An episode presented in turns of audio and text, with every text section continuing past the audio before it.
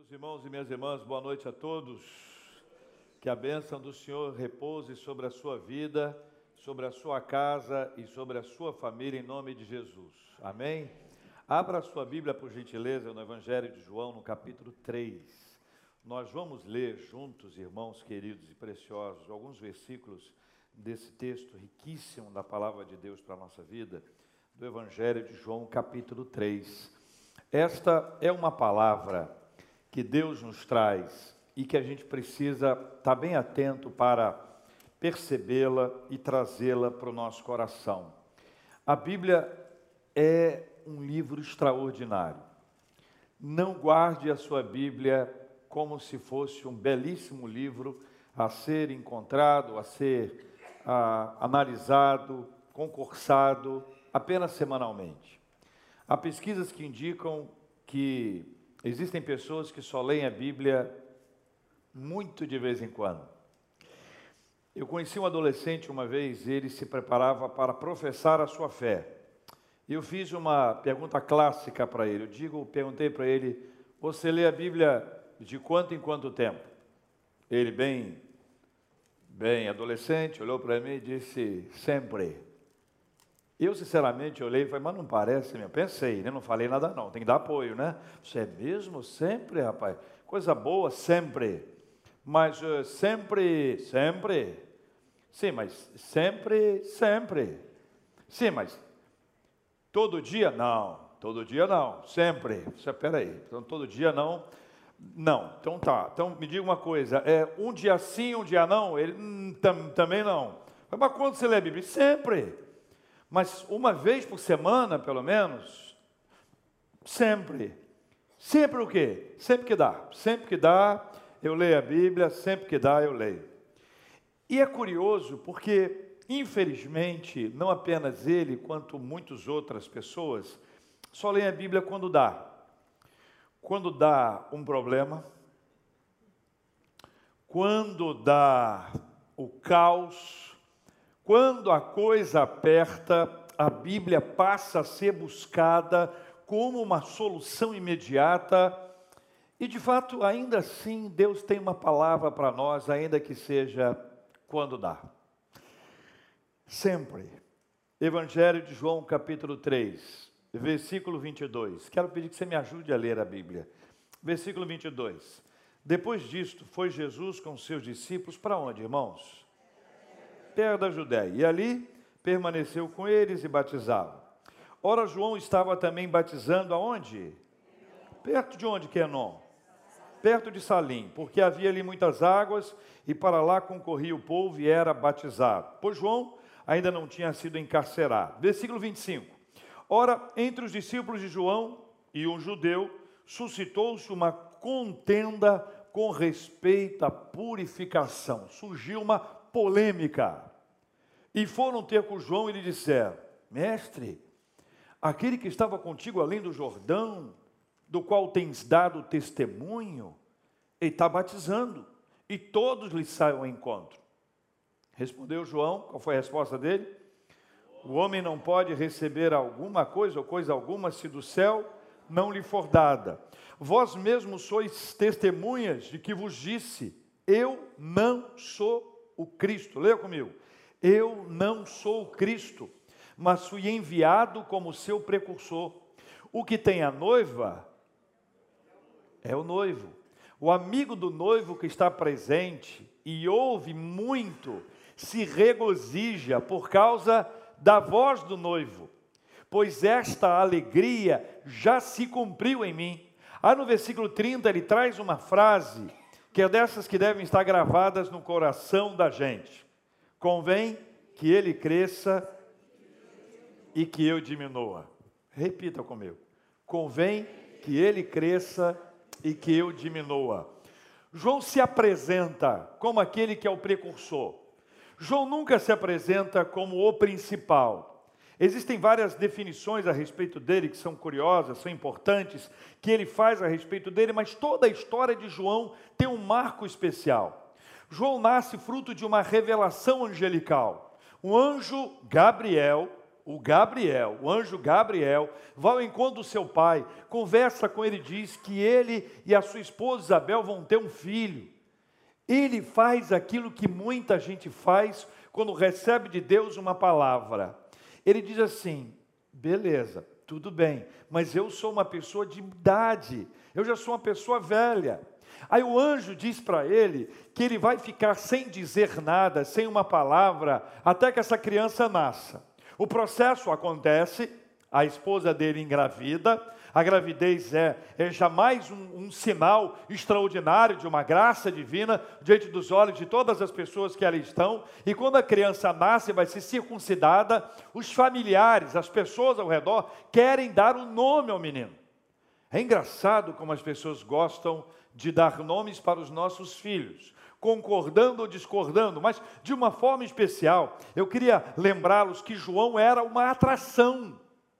As pessoas olhavam para ele como alguém diferente, olhavam para ele como alguém especial, reconheciam que aquela criança não era uma criança normal, por isso todo mundo queria dar a ele o um nome, e eles queriam dar a ele um nome lindo: Zacarias Júnior, o nome do papai. O Júnior é por minha conta.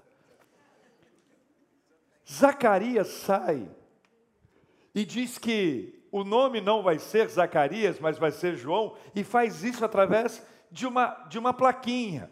Escreve o nome. E as pessoas ficam impressionadas, mas espera aí, não tem nenhum, ninguém com esse nome na família. A presença de João já é uma atração, porque ele nasce da velhice dos seus pais. Não é o único caso na Bíblia em que isso acontece.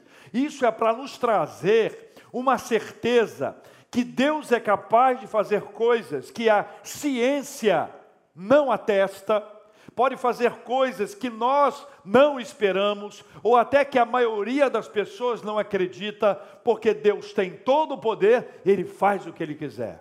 João era uma testemunha disso. E João diz a Bíblia que ele cresce, ele cresce como alguém a quem Deus separou de uma forma especial. João, ele é apresentado ah, pelo evangelista João, aí são dois, o evangelista João, o discípulo amado, apresentando João, o Batista, no capítulo 1, desse mesmo livro, volte ali, o capítulo 1, versículo 6, ele traz uma frase muito preciosa a respeito dele, leia comigo, versículo 6, houve um homem enviado por Deus, cujo nome era João. A frase dele é muito simples. João é apresentado com uma frase: Houve um homem enviado por Deus, cujo nome era João. Era importante trazer a palavra homem, porque quando ele utiliza a expressão enviado por Deus, é o mesmo que enviado de Deus, é um anjo. E essa ideia angelical era uma ideia que estava na mentalidade de muita gente que procurava ah, algum tipo de ação especial em relação a João, destacando dos demais, acreditando ser ele um anjo. João é apresentado como um homem enviado por Deus, uma pessoa quem Deus separou e enviou para uma obra extraordinária. Ele é nascido da linhagem sacerdotal, tem aproximadamente uns sete anos a mais do que Cristo, a sua humanidade é aqui destacada, e todo o seu ministério, ele é percebido como outsider, como alguém de fora, como alguém que não pertence àquele meio, como alguém que faz alguma coisa diferente. Ele usa roupas diferentes, ele está no meio diferente, ele está fora da área de atuação. Ele sai porque ele não concorda e a sua divergência é necessária que ela seja expressa, ela seja manifestada.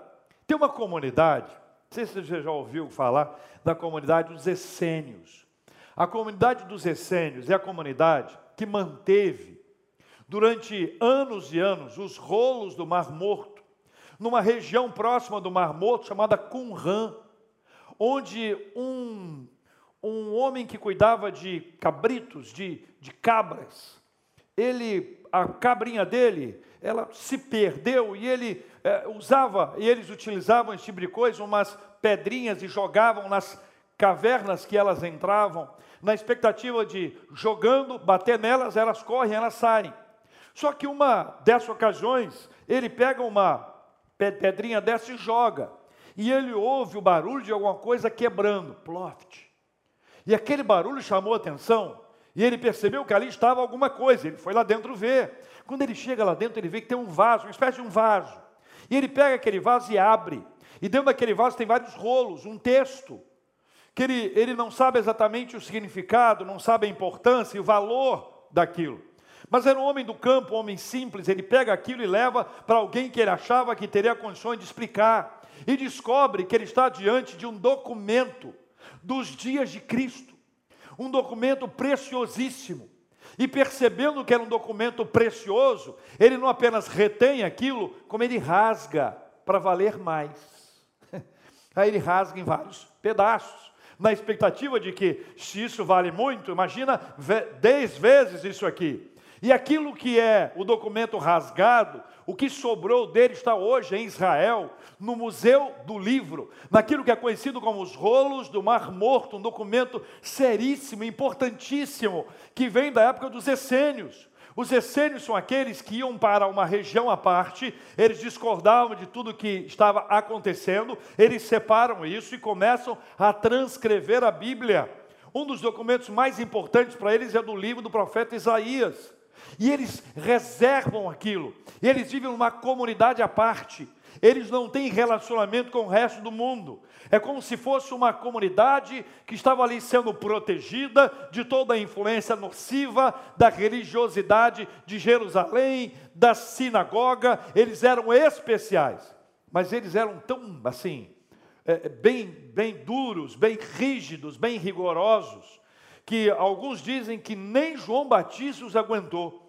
Parece que ele esteve lá durante um tempo e depois ele partiu, mas isso não está provado, são possibilidades, hipóteses. O fato é que, na mesma época dos essênios, João Batista ali estava, o que revela que não era apenas uma questão dos essênios ou dele, mas havia uma inconformação com aquilo que estava acontecendo em Israel que as pessoas esperavam algo mais forte, algo direto com o Senhor, que aquela religiosidade superficial, aquela religiosidade que estava apenas do lado de fora, que não alcançava as pessoas, aquela religiosidade cujos ritos eram repetidos na expectativa de que acontecesse alguma coisa, que aquilo não preenchia o vazio, a necessidade, a carência espiritual que todo ser humano tem. João aparece assim como alguém diferente. Ele se afastou de tudo. E ele sabe que ele, que ele apresenta uma, uma descrição a respeito de Cristo. Capítulo 1, leia lá, volte lá no capítulo 1, versículos 15 e 16. Ele começa a falar de quem é Jesus Cristo. A fala dele é importante para a gente entender esse texto. Leia comigo o versículo 15 que diz a Bíblia. João testemunha a respeito dele e exclama: O que, que ele diz? o que vem, contudo, primazia, porquanto. Leu 16. Porque todos nós temos recebido da sua plenitude e graça sobre graça. Ainda aí no capítulo 1, versículos 26 e 27, leia comigo. Responderam João: Eu batizo com água, mas no meio de vós está quem? Vós não conheceis. O qual vem após mim, do qual? Capítulo 1, versículo 29, a declaração dele é fundamental. No dia seguinte, viu João Jesus que vinha para ele e disse: Qual foi a frase? Essa talvez seja uma das frases mais conhecidas mas quando nós vamos, olhamos para João 3, versículo 30, convém que ele cresça e eu diminua, ele revela a sua existência, a existência de João aparece e parece para nós como plena. João não quer ser outro que não aquele que Deus quer que ele seja. João sabe o seu lugar. João reconhece o seu papel, João reconhece a sua missão, ele é quem Deus quer que ele seja. Se quisesse ser quem não é, não seria quem Deus quer e nem quem ele gostaria de ser. Esse é o lugar onde nós nos perdemos, onde nós deixamos de ser quem Deus quer que a gente seja. Esse é o lugar onde nós fugimos, são aqueles labirintos das nossas buscas, onde nós queremos ser quem quem nós queremos ser, ou nós queremos ser quem as pessoas querem que a gente seja, ou nós olhamos para lado de fora e somos pressionados a ser ou a estabelecer um modelo de vida de acordo com o olhar do outro, mas deixamos de buscar a vontade de Deus para saber quem Deus quer que a gente seja. Irmãos e irmãs, essa é uma questão extremamente importante e fundamental para o nosso entendimento. Deus tem um propósito para a vida de cada um de nós. O querer do Senhor para nós é muito maior, é melhor, é mais extraordinário do que todo o querer que eu tenha para a sua vida, ou que você tenha para a minha, ou que nós tenhamos para a nossa própria vida. Quando nós paramos para buscar ao Senhor e pedimos a orientação dEle, a direção dEle, Deus se revela a nós e nós passamos a compreender qual é o propósito de Deus para as nossas vidas. Amém, meus irmãos? Capítulo 3, versículo 30. Convém que ele cresça. Para o minutinho, olha para mim e me responda. Convém que ele cresça. É fácil dizer essa frase? Convém que ele cresça é o resultado de um coração adorador. Isso aqui é resultado de quem conhece a Deus. Convém que ele cresça, é fruto de alguém que adora o Senhor, alguém que sabe o seu lugar e sabe quem é Deus. E reconhecendo quem é Deus, sabe que não há melhor forma de dizer, convém que ele cresça, adorando ao Senhor com a sua própria vida. E aqui tem dois conceitos importantes. O primeiro deles é a supremacia de Cristo. A supremacia de Cristo deve ser levada em consideração o tempo inteiro o mais importante, a pessoa mais importante da nossa vida é Jesus Cristo. Ele tem a supremacia da nossa vida. Ele é quem governa, ele é quem dirige, ele é quem mostra o caminho para o qual ou pelo qual nós devemos andar. A segunda palavra, o segundo conceito é a centralidade de Cristo. O centro da nossa vida é Cristo. O centro das nossas decisões é Cristo. O centro das nossas vontades é Cristo. E quando não é, nós vamos enfrentar problemas. Deve ser sempre. João, quando diz convém que ele cresça, ele traz para a gente esses dois conceitos fundamentais. Um, supremacia. Dois, centralidade. Compreendendo a supremacia de Cristo e a centralidade de Cristo na nossa vida, nós vamos caminhar segundo a vontade dele. Fora isso, irmãos, fora isso, Vai ser um festival perigosíssimo de pensamentos que vão, que vêm, que histórias que se, que se dispersam na nossa mente e que nos levam por um caminho que não é o do Senhor. Mas a frase dele é dupla. Convém que ele cresça. Convém que ele cresça. Essa conjunção aditiva, esse ezinho que está no meio, ele mostra para a gente duas etapas de uma caminhada espiritual. A primeira, convém que ele cresça. Aparentemente não é tão difícil assim. Mas o que eu diminua, aí é uma questão que complica um pouco mais. A impressão que eu tenho é que para a nossa humanidade, para a nossa carne, para a nossa carne, convém que ele diminua, é uma coisa que nos aperta, é uma coisa que nos comprime e de alguma forma nos faz parecer menos importantes. No nosso ego, no nosso desejo de parecer maior do que nós somos, é possível que a gente comece a lutar contra isso. Mas é claro para mim, no, no contexto bíblico, que para que ele cresça, eu preciso diminuir. A mitologia grega conta a história de Narciso. Você conhece a história uma pessoa dentro da mitologia descrita como extraordinariamente linda. Tão linda que quando vai tomar água, se vê presente ali no seu reflexo naquela, naquela água, e aquela imagem é tão extraordinária que diz a história que ele se dobra admirando, alguns dizem que ele não apenas se dobra admirando, como ele busca, e enquanto busca, ele se vai.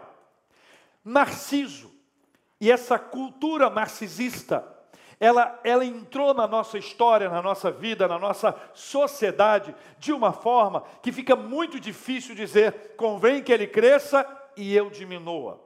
É mais fácil deixar a primeira parte da frase e dizer, convém que ele cresça. Mas quando nós nos percebemos nessa cultura narcisista, nós precisamos dizer para nós mesmos: convém que ele cresça e que eu diminua. A cultura narcisista é definida como alguém ou como algumas pessoas com uma opinião muito elevada sobre si mesmo, com alguém que tem necessidade de admiração, como uma crença de que as outras pessoas são inferiores e alguém nessa cultura narcisista não tem empatia. Por essas e outras razões, nós confundimos autoestima com narcisismo. Autoestima e narcisismo são coisas diferentes. O narcisista, ele se acha superior aos demais. Não cabe mais ninguém nesse espaço. O seu ego é tão grande, o seu desejo de ser maior ou de parecer maior, é tão focado que ele é capaz de pisotear qualquer outra pessoa que surja na sua vida. E esta é uma encrenca que nós precisamos enfrentar. Porque quando a Bíblia diz, quando o Evangelho diz, quando João nos traz essa palavra, convém que ele cresça e eu diminua, é necessário compreender que convém que Jesus cresça e João seja diminuído, pode configurar no atrito interno e no combate dentro de nós nessa briga que acontece dentro da nossa vida para nós queremos parecer maiores do que na verdade nós somos. O Evangelho nos ensina a humilhação. E quem de nós quer ser humilhado? Nós queremos ser exaltados. O nosso ego nos leva a querer exaltação. Quando a Bíblia diz que os humilhados serão exaltados, já tem gente querendo ser humilhado só para ser exaltado. É ou não é verdade? A gente sabe, está aqui dentro, está aqui dentro de nós. Às vezes a gente constrói um comportamento para parecer mais humilde, só para alguém dizer assim: nossa, como você é humilde. Essa é uma questão que, se ela não for resolvida, se ela não for definida, nós não crescemos espiritualmente. Há uma barreira, um obstáculo que impede o nosso crescimento espiritual, que é quando nós queremos parecer maiores ou queremos ser maiores do que nós somos ou do que Deus quer que nós sejamos. O Evangelho descortina isso para nós de uma forma preciosa, mas Jesus sabe, Deus sabe, a palavra de Deus nos diz que isso para nós é difícil, é complicado. Não à toa Jesus expressa isso de forma linda, e Paulo registra isso em Filipenses 2, 5 a 11, quando ele diz assim: Tende em vós o mesmo sentimento que houve também em Cristo Jesus. Pois ele, subsistindo em forma de Deus, não julgou como usurpação o ser igual a Deus. Sabe o que ele fez? Antes a si mesmo se, quem sabe, esvaziou assumindo a forma de servo, tornando-se em semelhança de homens e reconhecido em figura humana, a si mesmo se humilhou, tornando-se obediente até a morte morte de cruz. Pelo que também Deus o exaltou sobremaneira, ele deu o nome que está acima de todo nome, para que o nome de Jesus se dobre todo o joelho, nos céus, na terra e debaixo da terra, e toda língua confesse que Jesus Cristo é Senhor, para a glória de Deus Pai. Há aqui um segredo precioso. Jesus cresceu à medida que diminuiu.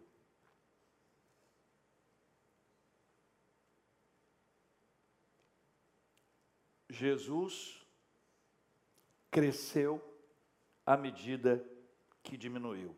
E esse é o grande desafio de hoje. Diminuir para que Cristo cresça em nós. Esse texto é uma lição porque Deus trata a nossa identidade. Para se desgarrar de todo desejo de ser maior, para se desgarrar de toda vontade de parecer superior, para se despojar de toda altivez, orgulho e vaidade, de toda ostentação, nós precisamos lembrar quem nós somos e quem Deus quer que nós sejamos. 1 de Pedro, capítulo 2, versículo 9 e 10 diz assim: Vós, porém, sois raça eleita, sacerdócio real, nação santa, povo de propriedade exclusiva de Deus, a fim de proclamardes as virtudes daquele que vos chamou das trevas para a sua maravilhosa luz. Vós sim, que antes não erais povo, mas agora sois povo de Deus, que antes não tinhas alcançado misericórdia, mas agora alcançaste misericórdia. A nossa identidade é essa. Nós somos de Cristo. A marca de Cristo está em nós. A nossa identidade é definida por Cristo, nem maior, nem menor. Nós somos aqueles a quem Deus quer chamar e decidiu fazer de nós segundo a vontade dele. Nesse texto bíblico, Deus trata o nosso senso de autojustiça. A justificação pelas obras é algo que, infelizmente, permanece na nossa mente, permanece até na nossa prática religiosa. É possível que alguém acredite que, se eu fizer alguma coisa, eu serei aceito, reconhecido ou valorizado por Deus. De igual forma, se eu não fizer alguma coisa, eu serei reconhecido ou valorizado, o que traz para o ser humano a centralidade do processo, mostrando que isso é justificação pelas obras. Nós somos justificados pela fé, em razão da graça a graça que se manifesta na nossa vida, o Senhor que se revela, que se manifesta de maneira maravilhosa e poderosa, Ele sabe quem nós somos. Nenhum de nós produzirá perdão, nenhum de nós tem o poder de cancelar pecados. As nossas boas obras, o nosso bom comportamento não resultará nisso. Tudo que nós fizermos ainda se parece com o servo inútil e sem valor, porque nós sabemos que nada do que nós fizermos se compara àquilo que Cristo fez. Esse texto trata o nosso senso de autojustiça, como trata a nossa identidade, mas esse texto trata também a nossa humildade. O protagonista é Cristo, não sou eu, não é você. A humildade sincera e real nos fará perceber o lugar do adorador, esse lugar que João assume, esse lugar que João se posiciona, esse lugar que João revela a sua fala. E aqui algumas frases são importantes, quando ele diz: Olha, quando ele diz, Eu não tenho condições, eu não sou digno de desatar as sandálias dos seus pés, enquanto seus discípulos estavam discutindo com judeu a respeito do batismo. Enquanto havia uma questão teológica sendo discutida, João estava dizendo: Olha, eu não sou digno. Estava tratando a humildade de João, mas estava tratando a humildade das pessoas que ali estavam, como está tratando a nossa humildade hoje. Para nós sabermos quem nós somos diante de Deus. Quando ele diz: Eis o Cordeiro de Deus que tira o pecado do mundo, ele nos traz essa frase. A ideia, meus irmãos, de maneira simples e objetiva, é mais de Cristo e menos de nós. Amém? Eu pergunto a vocês se é fácil para você ou é difícil. Não responde, não, só olha.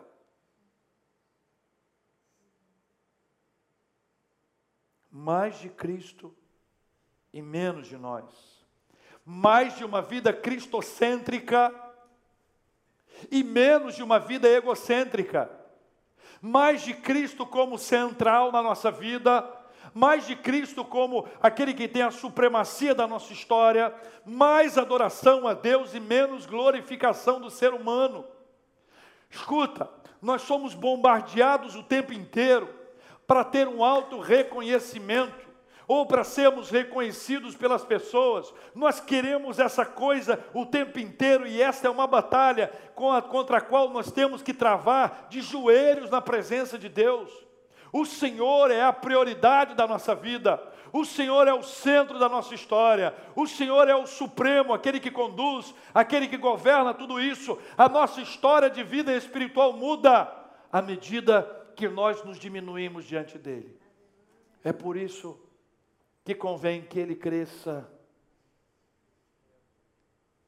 e eu diminua. Convém que ele seja exaltado, adorado e eu fique bem quietinho aqui.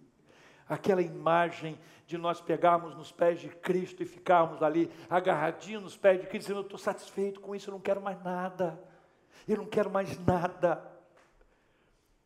Jesus falando sobre ansiedade no Sermão da Montanha, ele traz um versículo, Mateus capítulo 6, versículo 33, você conhece bem. Buscai, pois, em primeiro lugar o seu reino e sua justiça, e todas estas coisas vos serão acrescentadas. Qual é a prioridade? O reino e a justiça. Esse deve ser o foco da nossa vida. O nosso olhar, a nossa atenção deve ser exatamente esse. Agora, quando eu digo que nós devemos estabelecer Cristo como prioridade, isso não é apenas um discurso espiritual, não é apenas uma questão para nós dizermos e reafirmarmos dominicalmente, não. É algo que vai para a nossa vida. Quando você for compor a sua agenda, quando você montar a sua agenda, que Cristo seja a prioridade na sua agenda. Seja a prioridade para você ter tempo para estudar a Bíblia, a prioridade para você orar, a prioridade para você ter comunhão, a prioridade para você visitar as pessoas, a prioridade para você servir as pessoas, a oportunidade de você priorizar para acolher, a prioridade para você agradecer.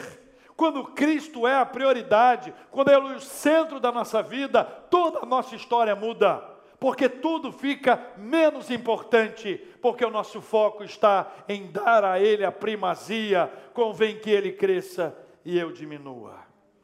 Agora você sabe bem, se isso fosse um desenho, se isso fosse um desenho, e se você pudesse colocar isso de maneira gráfica, e colocar e dizer assim: vou ver aqui se Cristo é prioridade na minha vida, o quanto do seu tempo, se o seu tempo fosse um reloginho, Sabe aquele queijinho que a gente faz? E você pega aquele queijo e coloca assim: quanto tempo é de Deus na minha vida? E não vem conversa que é todo o tempo, não.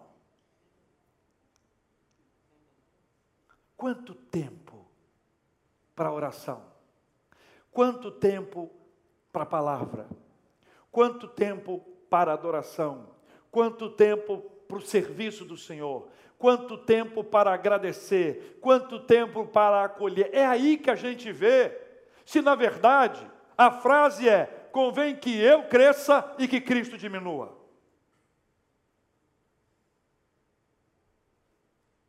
Pesado isso, né? Pesado isso. Mas cá entre nós, na prática, muitas vezes é isso que acontece eu quero convidar você a cantar uma canção. E essa canção, ela, ela fala sobre essa prioridade da nossa vida. Diz assim: Que sejas meu universo. Não quero dar-te só um pouco, um pouco do meu tempo. Não quero dar-te apenas um dia, um dia da semana. Que sejas meu universo. Não quero dar-te palavras como gotas Quero que saia um dilúvio de bênçãos da minha boca. Que sejas tudo o que sinto e o que penso. Que, que de manhã seja o meu primeiro pensamento e a luz em minha janela. Que enchas cada um dos meus pensamentos. Que a tua presença e o teu poder seja o alimento. Seja este o meu desejo. Não quero dar-te uma parte dos meus anos te quero dono do meu tempo e dos meus planos. Não quero a minha vontade, quero agradar-te. E cada sonho que há em mim, quero entregar-te. Que sejas meu universo. Vamos adorar o Senhor.